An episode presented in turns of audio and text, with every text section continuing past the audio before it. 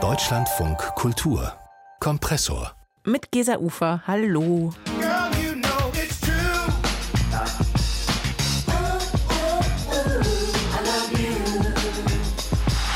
Dieser Smash-Hit eroberte vor 35 Jahren nicht nur die deutschen, sondern auch die englischen und die US-amerikanischen Charts.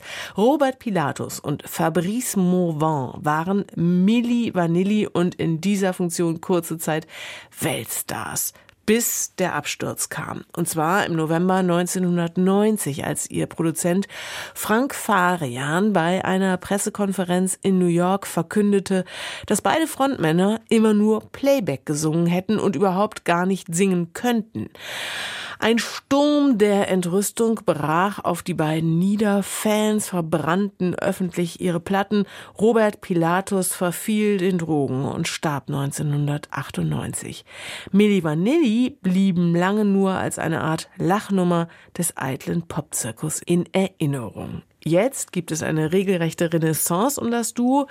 Die Plattenfirma Sony hat nach 35 Jahren ihr Hit-Album noch einmal veröffentlicht. Der Dokumentarfilm Milli Vanilli kam im Herbst bei Paramount Plus raus und in den deutschen Kinos läuft jetzt Simon Verhöfens Biopic Girl You Know It's True mit Matthias Schweighöfer in der Rolle des Produzenten Frank Farian.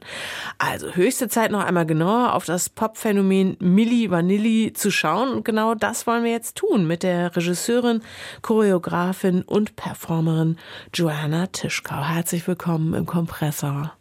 Hallo, vielen Dank. Ja, mit Playback, also mit dem sogenannten Lip Sync und der Geschichte von Rob und Fab, da haben Sie sich auch schon mal ausführlicher beschäftigt, als Sie nämlich für die Bühne das Deutsche Museum für schwarze Unterhaltung und Black Music gegründet haben. So eine Art deutsche Popgeschichte of Color. Was verbinden Sie ganz persönlich eigentlich mit Milli Vanilli? Also wann haben Sie die zum ersten Mal gehört und waren Sie möglicherweise selbst Fan? Ja, das ist eine gute Frage. Ich glaube, ich war schon so ein etwas weit entfernterer Fan. Ich habe jetzt nicht die Platten unbedingt gekauft. Dafür bin ich dann doch ein bisschen zu jung. Also ich bin 83er Jahrgang. Aber ich habe die Musik auf jeden Fall später für mich entdeckt. Und dann auch später nochmal im Laufe meiner Arbeit quasi diesen Skandal, der dahinter steckt. Also die Tatsache, dass sie das nicht selber gesungen haben. In meiner Arbeit habe ich mich dann ganz spezifisch mit diesem Mechanismus auseinandergesetzt. Oder der Frage, wer sind eigentlich die schwarzen deutschen UnterhaltungskünstlerInnen? Und dabei sind wir halt darauf gestoßen, dass Robert Pilatus äh, halt in München geboren war, Sohn eines US-amerikanischen GIs und einer weißen Mutter war und Fabrice Morvan von Paris nach Deutschland gekommen ist, um hier als Tanzlehrer zu arbeiten. Und uns hat eigentlich interessiert, ähm, das aufzuarbeiten und diesen Geschichten einfach ein bisschen mehr Sichtbarkeit zu geben, weil was ja passiert ist in der Produktionspraxis von Frank Farian, und das hat er auch nicht nur mit Milli Vanilli gemacht, sondern auch mit Boney M und vielen anderen, ist ja, dass er quasi seine Projekte immer ins Ausland verlagert hat oder ausgelagert hat. Und das unter anderem durch die Zusammenarbeit mit schwarzen KünstlerInnen. Das heißt, es folgte der rassistischen Logik, äh, schwarze Menschen äh, gibt es in Deutschland nicht, die müssen von woanders sein. Das heißt, die Musik wird auch als international wahrgenommen und kann halt auch international vermarktet werden. Und dieses Prinzip fand ich sehr interessant, weil das ja Teil dieser Exklusionsstrategie ist, äh, nicht weiße Menschen auch einfach immer außerhalb von Deutschland zu positionieren. Und das ist eigentlich meine Auseinandersetzung. Ja, total interessant, weil wir nämlich tatsächlich gerade so, wie wir hier sitzen, habe ich auch erstmal Robert Pilatus auch englisch ausgesprochen. Also ich bin im Grunde selbst dieser, diesem Narrativ schon schon gerade auch selbst auf den Leim gegangen. Mhm. Mich würde nochmal interessieren, warum denken Sie, waren Milli Vanilli grundsätzlich so erfolgreich? Weil Frank Farian, und das ist, glaube ich, sein einziges Talent, glaube ich, ein sehr guter Kurator ist, ja. Also er hat den Song damals im Funkadelic, das war ein äh, GI-Club in Frankfurt, gehört, den Originalsong von Numax, Girl You Know It's True, und hat dann äh, den minimal halt ähm, aufproduziert. Also er hat den einfach fetter von den Sounds gemacht und hat einfach die besten Passagen sich rausgenommen. Dann hat er das unter anderem mit schwarzen US-amerikanischen MusikerInnen nochmal neu aufgenommen. Das heißt mit Leuten, die aus schwarzer Musikproduktion, aus schwarzer Kultur kommen und das auch kennen. Und dann hat er sich noch extrem attraktive Aushängeschilder dafür gesucht. Und ich glaube, diese Kombination äh, hat das Ganze einfach so erfolgreich gemacht. Da ist ein Sound, der total ähm, innovativ ist auch. Auch diese Kombination aus Rap und Gesang, dieser leichte New Jack Swing Sound. Da hatte der einfach ein gutes Gespür für, was vielleicht der nächste, äh, der nächste Hit ist im Musikbusiness. Und ich glaube, diese Kombination hat einfach sehr gut funktioniert. Und dann war es natürlich auch die Optik dieser beiden. Das klar. muss man ganz klar sagen. Irgendwo, ich glaube, in einer der Dokumentationen war so genannt, vielleicht auch als USP, diese langen Braids, die man ja damals auch so noch gar nicht kannte mhm. hier in Deutschland. Also diese Flechtfrisuren, natürlich diese Astralkörper. Wie wichtig war diese Optik? Ich glaube, die Optik war eigentlich alles. Und ich glaube aber auch, in einem Interview mit Fabrice Morvan habe ich gehört, wie er erzählt hat, dass er die Klamotten auch eigentlich selbst so visualisiert hat und dass er eigentlich von französischen DesignerInnen und von belgischen Designern inspiriert war, diese Kostüme äh, dann sich auch anfertigen zu lassen oder anfertigen zu lassen für das Projekt. Das mit den Haaren haben die sich die Jungs ja auch selber ausgedacht. Also meiner Theorie nach haben eigentlich die Kultur und die Ästhetik ja auch diese Jungs produziert. Also das ist nicht auf dem Mist von Frank Farian gewachsen, sondern das haben die beiden auch sehr gut verstanden, wie wichtig das Äußerliche ist. Ne? Also sie haben gemerkt, sobald sie sich diese Haare haben flächen lassen, sind sie halt in München im P1 in den Clubs total ange gut angekommen. Ne? Da, da, es war total faszinierend für die Leute und es wurde automatisch mit Entertainment und mit ähm, auch so, ähm, ja, Verführung oder so äh, in Verbindung gebracht. Und ich glaube, wie gesagt, diese Kombination hat einfach extrem gut eingeschlagen und vielleicht auch äh, auf eine Art und Weise, weil das ähm, ein bisschen mit Gender gespielt hat, ja, also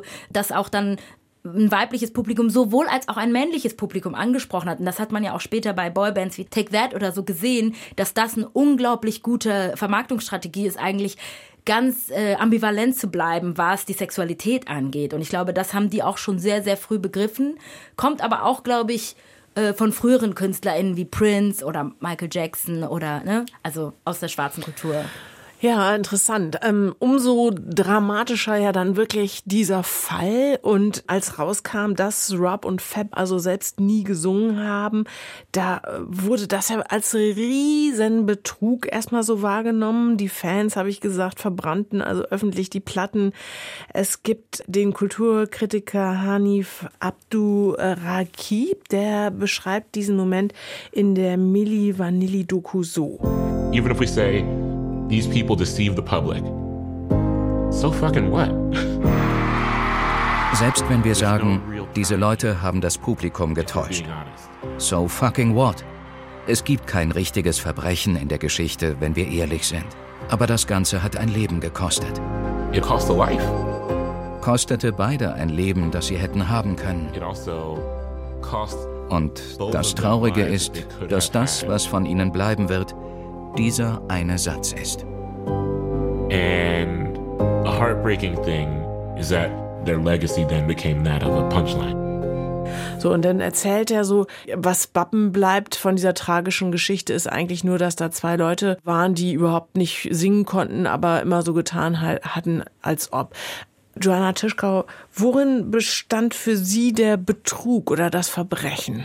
Ich glaube, ich, ich sehe das Verbrechen eigentlich ganz klar auf der Seite von Frank Farian und seiner extrem rassistischen und menschenverachtenden Produktionspraxis und überhaupt nicht bei den beiden, weil die waren extrem jung, die waren Anfang 20, äh, haben sich einen Traum vom Starsein irgendwie äh, erträumt, wollten erfolgreich sein, konnten auch was. Also Fabrice Morvan hat eine total schöne Stimme, äh, der hat ja auch später eigene Musik rausgebracht. Und ich glaube, bei Robert, da hätte man einfach, der, der hätte eine, eine Guide gebraucht, ne? Der hätte jemanden, einen Unterstützer, einen Supporter, einen Mentor gebraucht, der mit ihm auch das Musikalische erarbeitet, was er vielleicht nicht von Natur aus mitgebracht hat. Aber ich glaube, das ist ja eh eine sehr äh, schwierige Frage, was äh, Talent bedeutet oder irgendwie so natürliches Talent mitzubringen. Ähm, und das sagt Fabrice auch in einem Interview ganz klar, dass Frank Farian die Zeit und Muße nicht aufbringen wollte, die beiden auch fit zu machen und ready zu machen, um selber Musik produzieren zu können und selber Musik aufzunehmen. Und ich glaube, da ist für mich auch das Verbrechen zu sagen, ich will den, den, ähm, den Shortcut gehen. Ich will den kürzeren Weg gehen. Ich möchte sofort das Produkt auf den Markt bringen und ich möchte so schnell wie möglich Geld damit verdienen und ich möchte mir nicht die Arbeit machen, die vielleicht Kunstproduktion, Kulturproduktion braucht, nämlich äh, vielleicht auch mal auf die, auf die Schnauze zu fallen und was auszuprobieren, was vielleicht dann nicht funktioniert. Da sehe ich ganz klar einfach, äh, ja, das Verbrechen. Jetzt gibt es ganz neu im Kino diesen Spielfilm Girl You Know It's True von Simon Verhöfen. Welche Geschichte wird da erzählt? Also gerade was diese Rolle von Frank Farian betrifft. Ja, ich glaube, der Film versucht schon der Komplexität der Geschichte gerecht zu werden und geht ganz klar auf die, auf die Suche nach der Wahrheit. Und ich glaube, das ist meiner Meinung nach aber auch vielleicht die Schwachstelle dieses Films, dass es die Wahrheit nicht gibt. Es gibt viele Wahrheiten. Es gibt die Wahrheit von Frank Farian, von Fabrice Morvan. Es gibt die Wahrheit auch von Robert Pilatus, die wir leider nicht mehr erfahren können, weil er ja von uns gegangen ist. Und ich glaube, meiner Meinung nach verliert sich der Film so ein bisschen darin, allen Erzählungen gerecht zu werden. Das sieht man auch daran, wie viele Co-Producer da gelistet werden. Am Anfang, nämlich im Herbst 22, als die Liste der Producer veröffentlicht wurde, stand sogar noch Frank Farian darauf. Jetzt mittlerweile nicht mehr. Ich frage mich, was da passiert ist. Und äh, die Co-Producer sind halt Kevin Lyles, der Produzent von, von dem Originalsong von New die Schwester von Robert Pilatus, also die Adoptivschwester, John Davis, ein Originalsänger, Todd äh, Headley, der ehemalige Manager Manager der Band.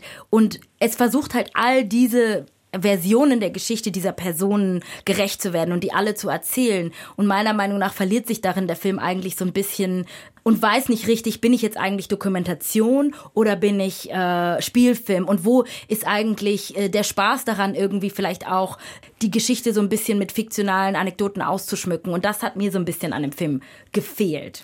Und besetzt ist ja sehr prominent die Rolle Frank Farians mit Matthias Schweighöfer. Was für eine Figur verkörpert er da? Und äh, halten Sie das für eine äh, gelungene Besetzung? Ähm, also ich habe persönlich ich äh, nichts gegen Matthias Schweighöfer. Ich äh, kenne seine Arbeit auch nicht besonders gut. Mein Problem ist so ein bisschen darin, dass äh, für mich ganz deutlich sich ein äh, Mechanismus reproduziert, der auch den, äh, der ja auch Frank Farians Praxis auch zuzuschreiben ist, nämlich, dass ohne einen weißen Star, ja, ähm, dieser Film vermeintlich nicht erfolgreich werden kann. Das heißt, es braucht diesen äh, in Deutschland sehr bekannten Schauspieler äh, Matthias Schweighöfer, um dann die eher unbekannten Hauptdarsteller Tijan Nyai und äh, Elan Ben Ali äh, zu stützen, beziehungsweise den Film überhaupt vermarktbar zu machen. Und was mich auch hier mehr interessieren würde, wäre eigentlich zu sagen, okay, wie könnte man denn diese Geschichte radikal aus der Perspektive von äh, den schwarzen Protagonisten erzählen und vielleicht auch eine eher unbekannte Person dann als Frank Farian besetzen, weil um den sollte es meiner Meinung nach gar nicht so viel gehen. Und ich glaube, wie gesagt, da reproduziert sich halt dieser Mechanismus, dass am Ende ähm, eigentlich die Macht und auch die Produktionsmittel und auch der Verkaufsmotor eigentlich äh, ja die weißen Charaktere oder die weiße Geschichte dahinter ist. Und das finde ich ein bisschen äh, missglückt. Dann gibt es diesen Dokumentarfilm Milli Vanilli von Luc Gorem, der Ende Oktober bei Paramount Plus erschienen ist. Da kommt ja Frank Farian, glaube ich, überhaupt nicht vor. Nee. Ähm, dafür aber zum Beispiel die Schwester von Rob Pilatus, die Freundin und Sekretärin von Farian, Ingrid Milli Segit kommt vor. Wie wird da die Geschichte erzählt?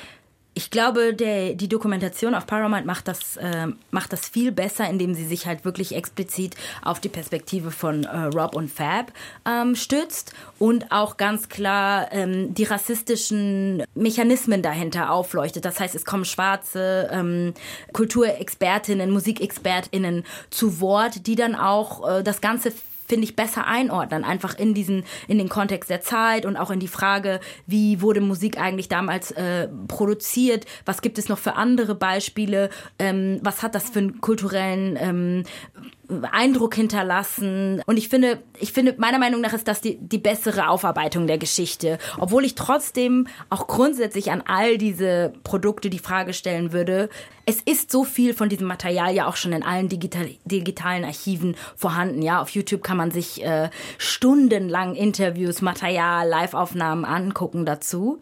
Und was ja auch quasi durch diese Aufarbeitungen, die jetzt in 23 und 22 jetzt nochmal passiert sind, was auch sich ja wieder reproduziert, ist einfach die Geschichte immer und immer wieder marktfähig konsumierbar aufzubereiten. Und ich glaube, trotzdem verdient Frank Farian und auch sein Produktions, seine Produktionsmaschine immer wieder daran, weil das ist seine Musik, er ja. hat die Rechte an der Musik. Mhm. Ähm, und ich glaube, das ist für mich auch ein bisschen problematisch zu ähm, betrachten. Das heißt, für mich wäre es eigentlich spannender zu sagen, okay, äh, ich kann mir die Geschichte auch eigentlich selber aufarbeiten und mir meine eigene ähm, ja, meinen eigenen Weg da durchbahnen, durch das mhm. viel, durch die, die, die Vielfalt an Material, die eigentlich existiert.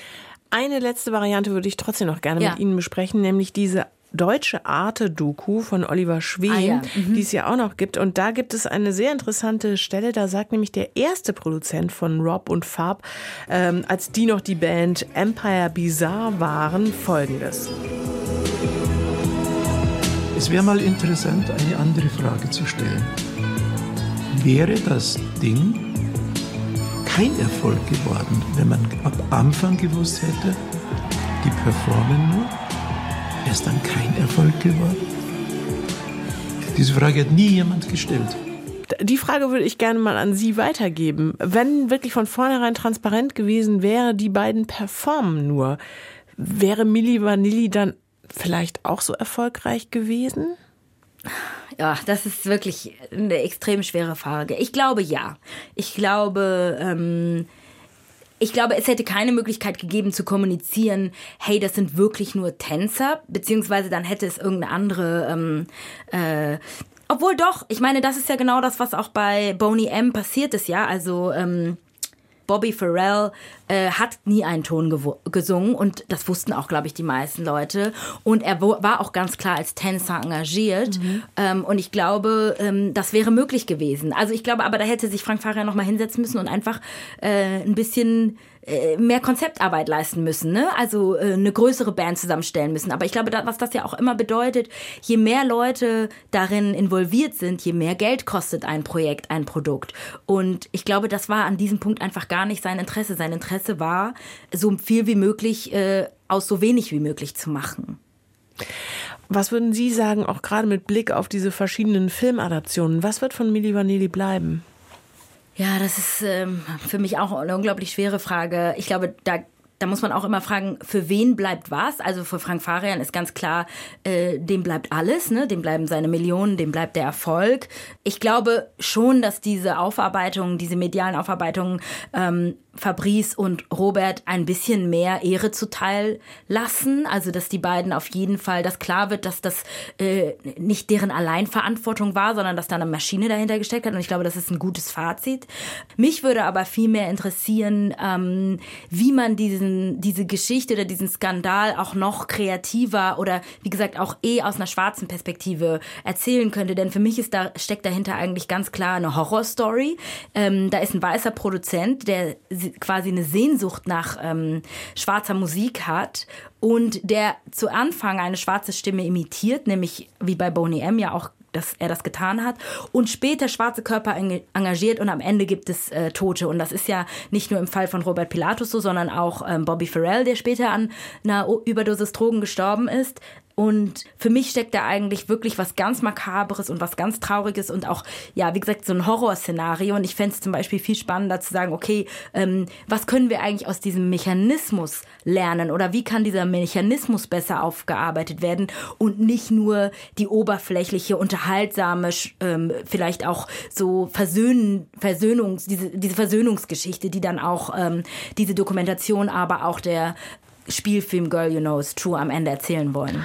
Vielleicht müsste die Geschichte von Milli Vanilli also noch einmal ganz anders erzählt werden, als eine Art Horrorgeschichte von einem weißen Produzenten, der zwei schwarze Künstler ausbeutet und sie genau dann einfach wegwirft, als ihm die Schöpfung außer Kontrolle zu geraten droht. Eine Idee der Regisseurin, Choreografin und Performerin Joanna Tischkau, die hier im Kompressor zu Gast war. Und falls Sie jetzt Lust haben, vielleicht noch mehr Kompressorproduktionen zu hören, dann abonnieren Sie uns doch sehr gerne überall da, wo es Podcasts gibt und natürlich in der DLF Audiothek App.